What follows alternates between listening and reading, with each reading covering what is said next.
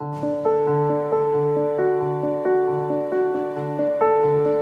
Santo Evangelio según San Marcos. Llamó Jesús de nuevo a la gente y les dijo, escuchad y entended todos. Nada que entre de fuera puede hacer el hombre impuro.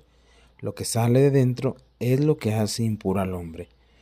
Cuando dejó a la gente y entró en casa, le pidieron sus discípulos que les explicara la parábola. Él les dijo, ¿también ustedes siguen sin entender? ¿No comprenden?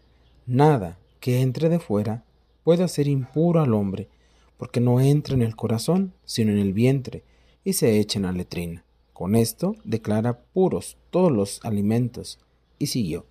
Lo que sale del dentro del hombre, eso sí hace impuros al hombre, porque de dentro del corazón del hombre salen los malos perversos, las fornicaciones, robos, homicidios, adulterios, codicias, malicias, fraudes, desenfreno, envidia, difamación, orgullo, frivolidad.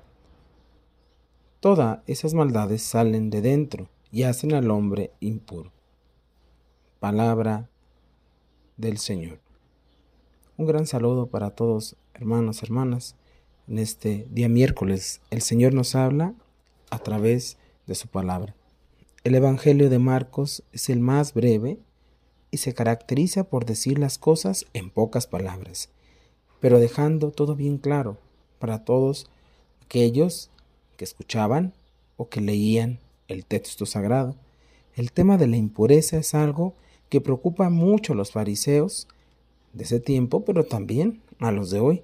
Ellos son muy meticulosos en mantener la pureza en lo exterior, pero sus corazones no los cuidan tanto. Están llenos de podredumbre, de inmundicia. Jesús nos advierte de este peligro de llevar una doble vida. En otro pasaje dirá, este pueblo me honra con los labios, pero su corazón está lejos de mí.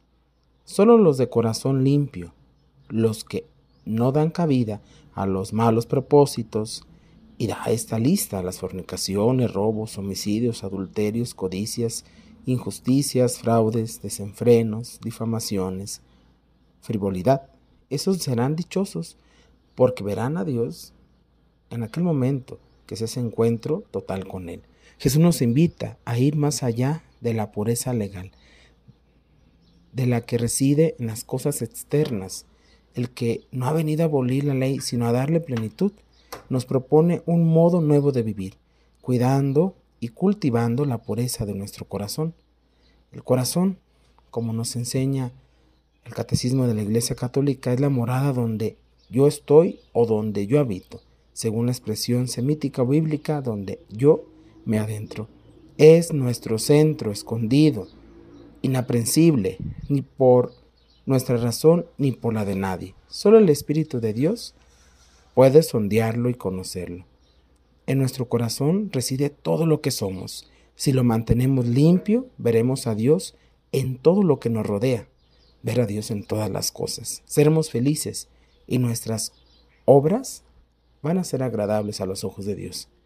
Si por el contrario nos dejamos llevar por las bajas pasiones que nos dejan como anestesiados en nuestra vida, seremos pues falsos.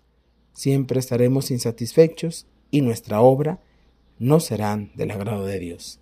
Yo te invito, hermano, hermana, en este día que reflexiones reflexiones, perdón, cuáles son esos actos que es necesario cambiar en nuestra vida, en tu vida, cuáles son aquellos actos que nos quedamos muy por encimita o solamente en el exterior.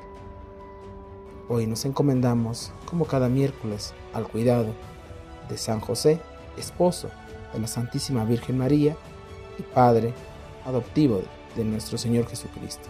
Soy el Padre Brandon Godínez, que tengas un excelente día si este Evangelio le sirve a alguien más, compártelo y se parte de esta obra de evangelización.